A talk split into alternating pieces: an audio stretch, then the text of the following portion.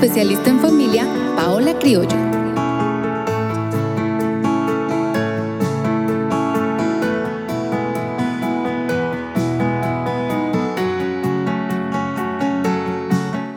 Muy buenos días estimados amigos, un saludo muy especial para toda la comunidad de Sogamoso y todos los sitios alrededor donde llega esta señal. También saludamos a las personas que escuchan este programa desde diferentes lugares del mundo.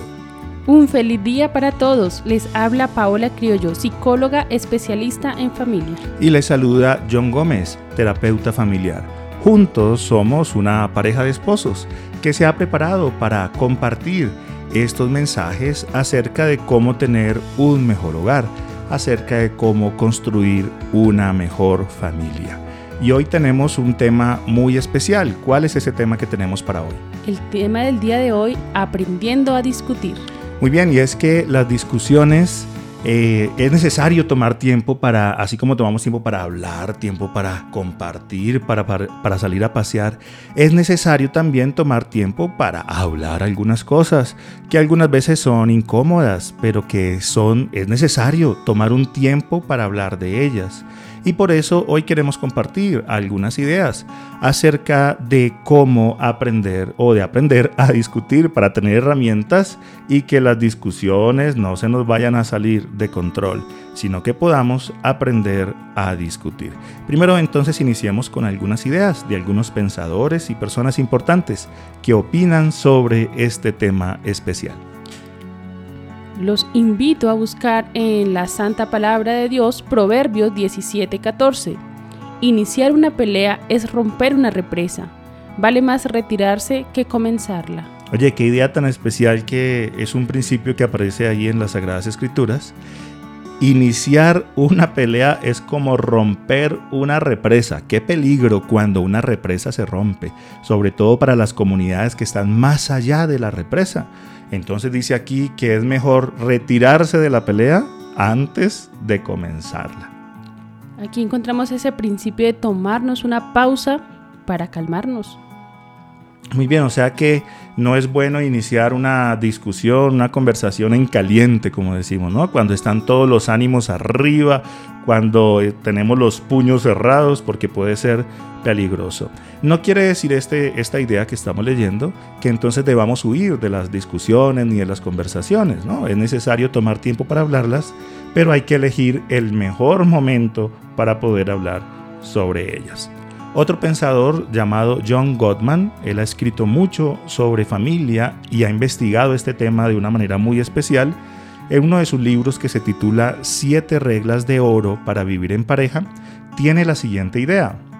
Lo que hace que un matrimonio funcione es muy sencillo. Las parejas felizmente casadas no son más listas, más ricas o más astutas psicológicamente que otras pero en sus vidas cotidianas han aprendido una dinámica que impide que sus pensamientos y sentimientos negativos sobre su compañero, que existen en todas las parejas, ahoguen los sentimientos positivos.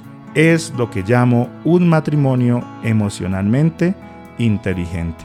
En otras palabras, lo que John Goldman está diciendo es que en todas las parejas y familias se pueden presentar discusiones, pero las familias que triunfan son las familias que han aprendido a hablar sobre sus problemas y no han permitido que por no conversar, entonces su corazón se llene de sentimientos negativos.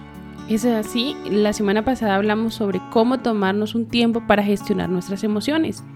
Entonces, ahora conversaremos sobre cómo hablar sobre aspectos importantes. Muy bien, entonces, ¿qué paso debemos dar para hablar de aspectos importantes?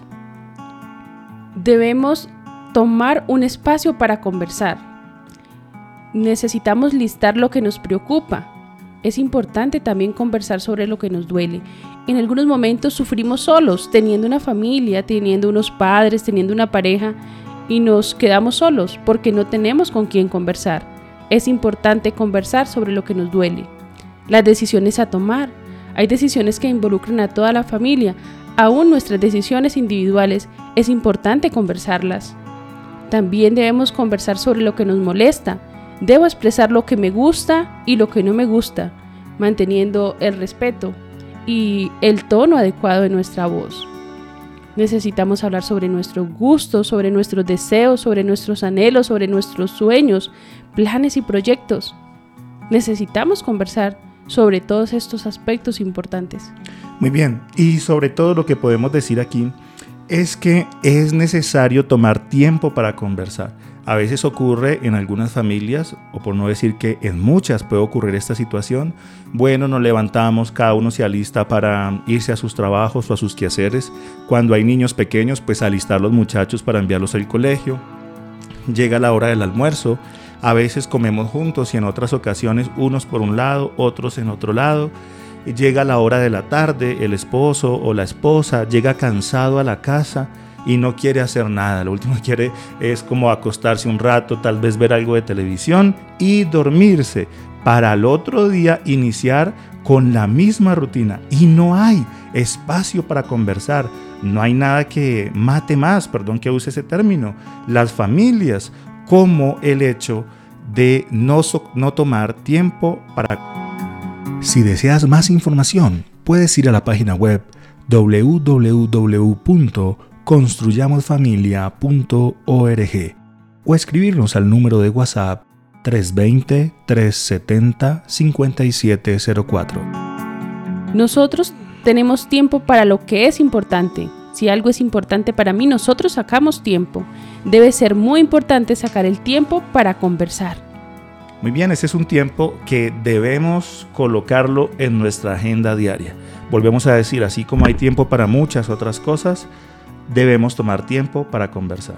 En algunos momentos nos tomamos el espacio para gestionar la emoción, pero no volvemos a tocar el tema. Eso se llama evadir y lo que hacemos es ir acumulando, ir acumulando. Y en la siguiente discusión o en la siguiente diferencia, entonces nos vamos a lastimar con nuestras palabras, nos vamos a maltratar. Por eso es importante, demasiado importante, que saquemos espacio para conversar era como lo que mencionábamos hace ocho días, del efecto de olla pitadora, ¿no? Entonces, una situación difícil ocurre en casa y no digo nada. Luego ocurre otra situación, no digo nada. Y cuando menos pienso, esa olla pitadora puede estallar y hacer un, un gran daño. Entonces, por eso es mejor apartar tiempos como familia, como parejas, también para conversar. ¿Dónde y cuándo conversar? Bueno, entonces hablemos de eso. Eh, si son temas sencillos, o sea, hay situaciones, eh, conversaciones pequeñas que debemos tener para ponernos de acuerdo en cosas muy sencillas, pues podemos hablar en cualquier lugar, ¿cierto? Si estamos en una reunión, pues nos apartamos un momentico como pareja o como familia eh, y hablamos, nos ponemos de acuerdo. Eso sí es importante dejar el celular a un lado, eh, evitar las distracciones. No hay nada más maluco que intentar conversar con alguien y que esa persona esté chateando, que esté viendo Facebook, que esté viendo TikTok. Es muy complicado. Entonces, para temas sencillos, podemos sacar un momentico en cualquier lugar, en cualquier evento que estemos, nos apartamos un momento y hablamos sobre lo que debemos ponernos de acuerdo. Para temas complejos es importante buscar un lugar y un momento apropiado. Debemos ponernos una fecha, una hora. Si en la sala es donde siempre nos lastimamos, donde nos gritamos, pues no debe ser ese lugar para conversar. Debemos buscar otro espacio, un espacio donde contemos con luz, con aire puro. En algunos momentos ir a una cafetería, pedirnos una aromática y buscar ese espacio para conversar donde somos observados nos permite bajar el tono de la voz, gestionar la emoción y que fluya la conversación. O sea, un lugar cómodo donde haya algo de aire porque es necesario respirar, ¿cierto? Pero también donde haya luz y donde haya algo de privacidad, ¿sí? Eh, no quiere decir que tiene que ser el lugar más oculto, como tú mencionas, a veces en lugares un poco más públicos tendemos a calmarnos un poquito, no hablar tan duro, Ah, entonces es importante elegir bien el lugar. Ahora, ¿será que en medio de una salida familiar, es decir, tenemos un tema complejo que hablar, estamos enojados el uno con el otro y estamos en un paseo, hemos ahorrado para irnos de paseo y justo allá cuando estábamos en el paseo, pues como que alguien dice, vamos a hablar sobre este tema, ¿será que esos temas complejos, será ese el lugar y el momento eh, adecuado para, para hablar sobre ese tema complejo? Claro que no o en la celebración de 15 años o en el grado de nuestro hijo. No, ese no es el lugar. En una Debemos boda. ponernos un espacio y un momento apropiado para conversar. En algunos momentos eh, los padres eh, fallan al corregir a sus hijos en público. A veces resaltan todo lo negativo, los regañan, los gritan delante de otras personas y esto causa mucho daño y también destruye su autoestima. Con los hijos también es importante ponernos un espacio para conversar sobre estos asuntos importantes. Primero gestionamos la emoción y luego nos sentamos porque es importante corregir, pero corregir desde el amor y desde el diálogo. Muy bien, ¿será que en el sitio de trabajo de mi esposo o mi esposa, entonces voy, hay algo que tengo que hablar que es muy delicado? Me voy entonces para el trabajo y allá le voy a decir las dos o tres cosas y si su- sus compañeros de trabajo, de trabajo o su jefe escucha, pues mejor. ¿Será ese el momento o el lugar para hablar un tema delicado de familia? Claro que no, debemos respetar ese espacio porque es un espacio privado de mi pareja, es su lugar de trabajo. Necesitamos respetar esos espacios. Muchas veces decimos, no, es que yo sí digo las cosas y entonces las voy diciendo en cualquier lugar con las palabras sarcásticas, sal- palabras negativas, gritos. Pues eso no es yo saber decir las cosas. Saber decir las cosas es tomarme el espacio para calmarme, buscar el tiempo y el momento apropiado para conversar desde la asertividad. Mientras yo hablo, el otro se muerde un poquito la lengua, se queda callado y me escucha. Que no Y se la vaya a morder muy duro porque se puede... Y luego le doy el espacio para que él también pueda conversar. No es que ahora la otra persona se queda callado y yo soy quien hablo todo el tiempo. No, tengo que callarme. Ahora yo me muerdo la lengua un poquito y le doy el espacio para que también él pueda comunicar. Muy bien, entonces temas sencillos, temas simples, podemos hablarlos en cualquier lugar. Nos apartamos un momentico, no es bueno hablarlos enfrente de todas las personas, ni enfrente de la suegra, ni enfrente, si es un tema de pareja, no enfrente de los hijos. Apartarse un poquito y hablar sobre eso, desde que sea algo sencillo. Y cuando es un tema complejo, entonces debemos elegir el lugar apropiado, el momento apropiado para poder abordar estos temas. No siempre debemos conversar inmediatamente. Hay temas que son demasiado complejos que requieren tiempo, claro, no un tiempo indefinido. Debemos establecer ese tiempo para conversar. Muy bien, o sea que eh, si hoy ocurrió algo o si en este instante ocurrió algo, no quiere decir que inmediatamente tenga que abordarlo, ¿sí? Sino que, bueno, decimos eh, tal día o tal hora o hoy más tardecito, cuando estemos un poco más solos, vamos a hablar sobre esto y nos vamos a poner de acuerdo. Podemos realizar otras actividades. Si la discusión fuerte fue en la mañana y no logramos solucionar, podemos almorzar juntos, podemos ver la película juntos. Y mañana o pasado mañana, el día que se ha establecido ese tiempo, conversaremos sobre esa situación compleja que está pendiente por solucionar, porque el reloj avanza, el reloj no se queda quieto y nosotros también necesitamos avanzar. No porque no hemos conversado, entonces vamos a pasar un mes, tres meses, hasta un año sin conversar sobre otros asuntos, porque de esa forma estamos haciendo que el reloj se quede allí estático. Muy bien, o sea que debemos valorar primero la relación. Es decir, hay algo que no me gustó, algo que es difícil, algo que tenemos que hablar. Pero eso no quiere decir que dejamos de querernos, no quiere decir que dejamos de amarnos. Claro, hay conversaciones de conversaciones.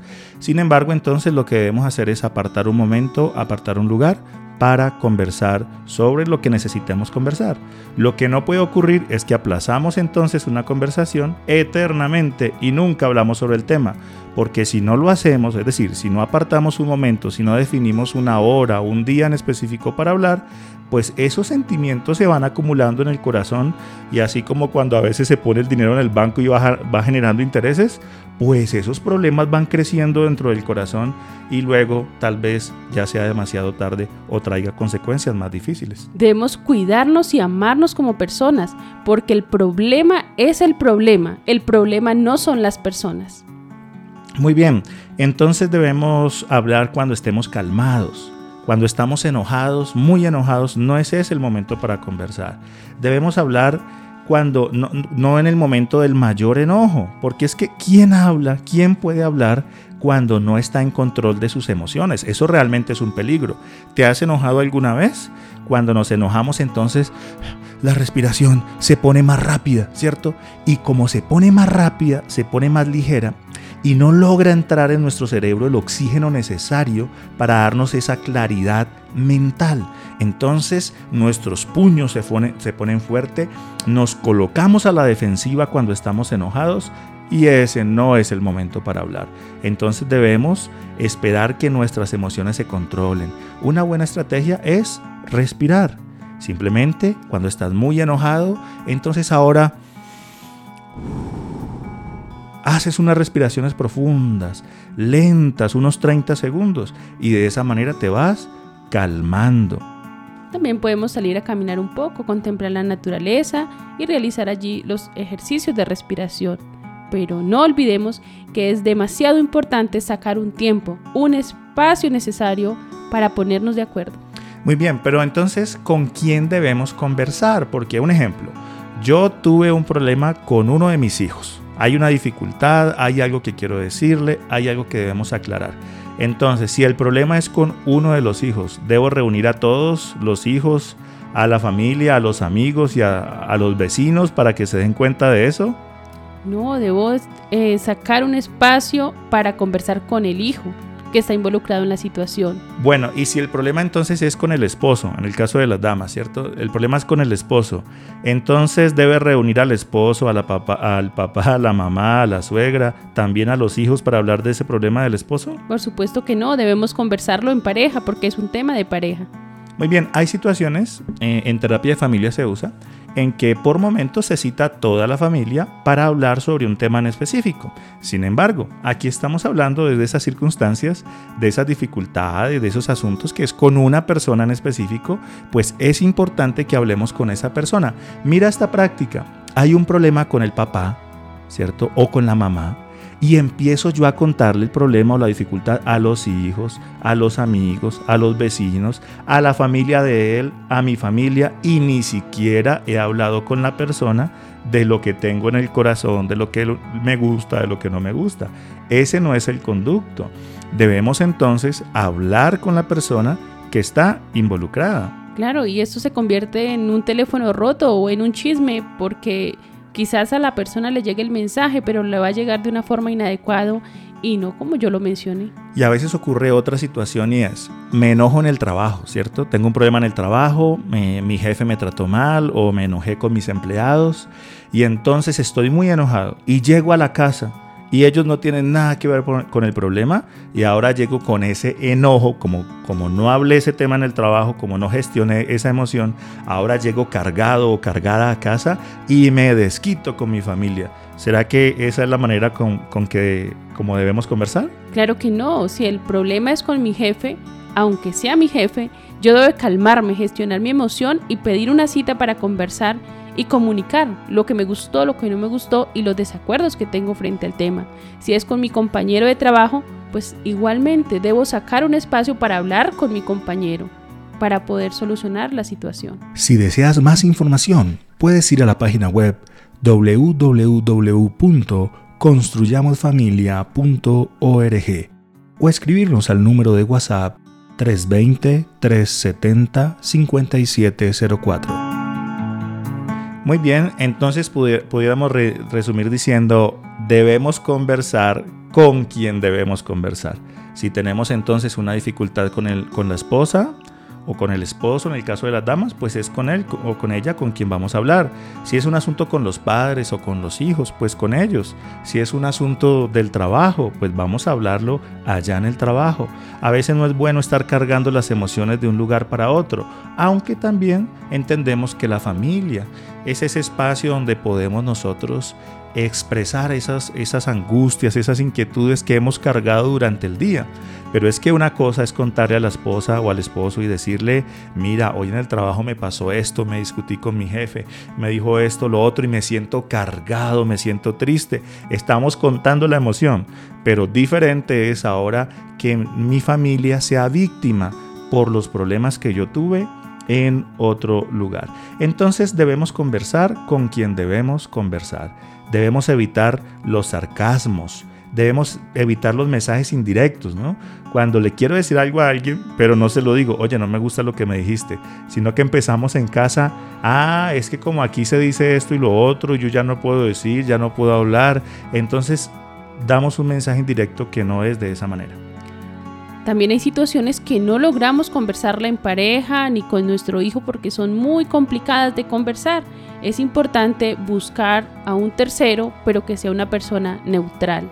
Muy bien, o sea, entendemos que es importante conversar en familia, en pareja, pero como mencionas, hay situaciones que nos desbordan, es decir, no logramos ponernos de, ponernos de acuerdo. Hemos hablado una vez, dos veces y no logramos. Entonces, cuando llegue ese momento, pues busquemos a alguien que nos apoye, que pueda mediar en esa conversación, que nos pueda ayudar a colocarnos de acuerdo.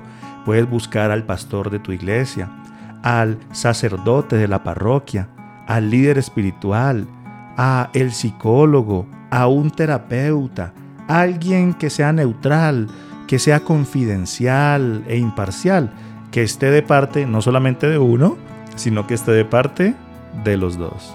Claro, amor, porque en algún momento buscamos a la familia o a un amigo y nos dan un consejo que de pronto no es el adecuado porque no se ha escuchado a las dos partes.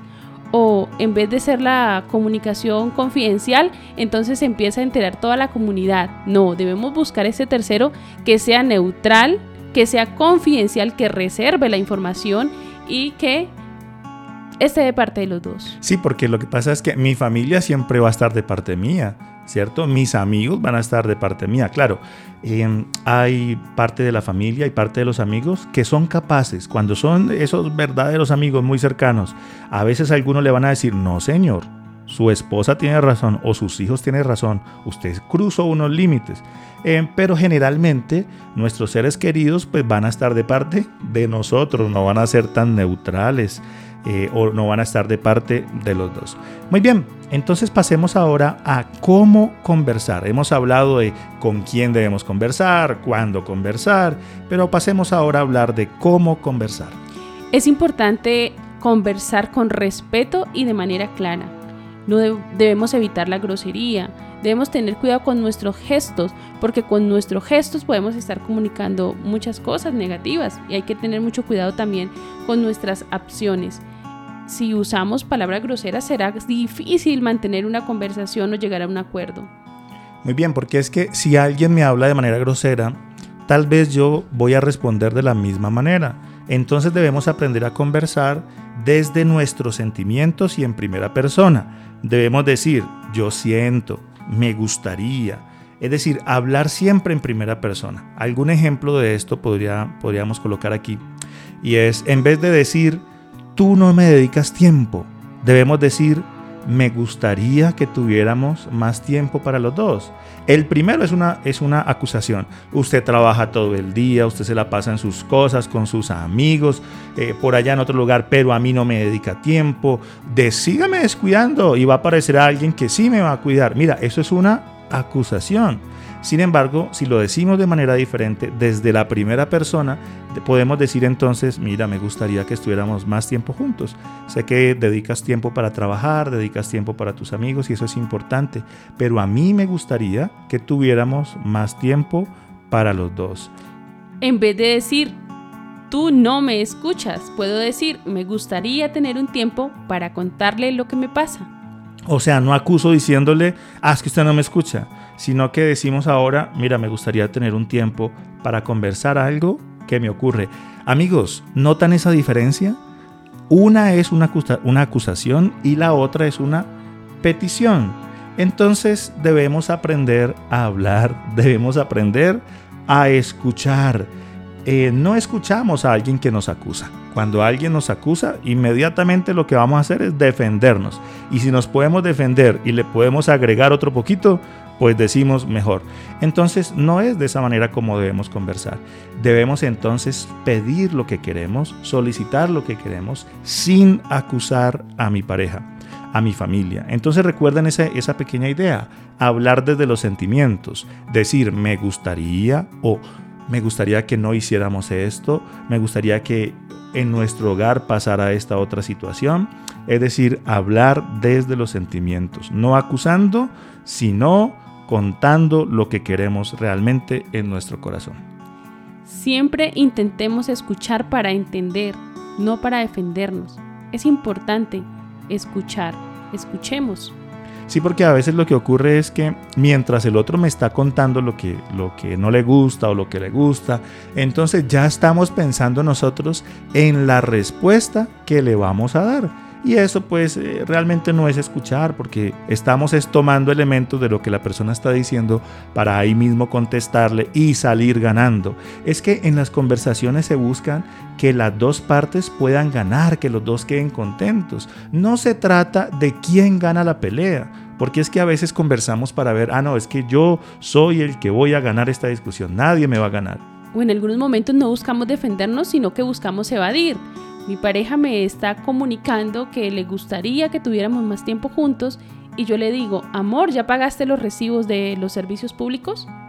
Muy bien, entonces no se trata de evadir, sino de tomar tiempo para hablar, para colocarnos de acuerdo, pero donde los dos quedemos contentos de lo que estamos conversando. Bueno, y vamos a ir cerrando nuestro programa hablando acerca de, de qué conversar, cuál debe ser el contenido de esa conversación? Bueno, debemos ser claros con lo que queremos. Debemos pedir, debemos solicitar, debemos expresar lo que nos gusta y lo que nos disgusta. A veces ocurre que decimos, no, yo no le voy a decir esto a mis hijos o a mi pareja o a mis padres porque sé que no les va a gustar y se van a enojar. No, debemos nosotros conversar lo que sintamos en el corazón que se debe conversar. Ya vimos, ¿cierto? En el momento adecuado, en la circunstancia adecuada, pero debemos tomar tiempo para conversar. Si deseas más información, puedes ir a la página web www.construyamosfamilia.org o escribirnos al número de WhatsApp 320-370-5704. Es importante enfocarnos en un solo aspecto a la vez, no en los problemas de todos los tiempos. Si nosotros conversamos todos los días, o cada semana no vamos a acumular y cuando vamos a conversar sobre una situación importante, pues vamos a tocar solo ese tema a la vez. Sí, lo que pasa es que a veces queremos hablar sobre una situación que nos ocurrió hoy, pero empezamos a citar y a recordar lo que ocurrió hace 5 años, hace 10 años, hace 20 años, y entonces lo que hace eso es bloquear la conversación. Muy bien amigos, hemos hablado acerca de cómo conversar acerca de esas diferencias, cómo aprender a discutir.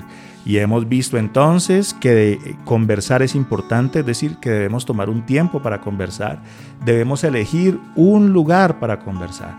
Dijimos que debemos conversar con la persona con quien debemos conversar y no incluir a otras personas en una conversación que corresponde solamente a la pareja o a los padres con los hijos o con quien sea.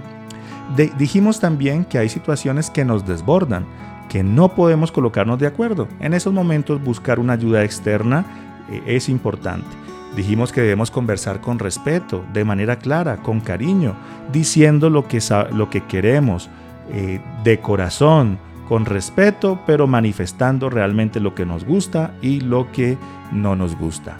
Muy bien, mis amigos, les invitamos a trabajar para tener unas mejores conversaciones en familia y les esperamos entonces dentro de ocho días para continuar con este su programa Construyamos Familia. Recuerda sacar ese espacio para conversar con tu pareja, con tus hijos. Es importante conversar para tener una mejor familia. Muy bien, muchos saludos para todos y será hasta en ocho días que podamos volver a encontrarnos para continuar con este programa Construyamos Familia.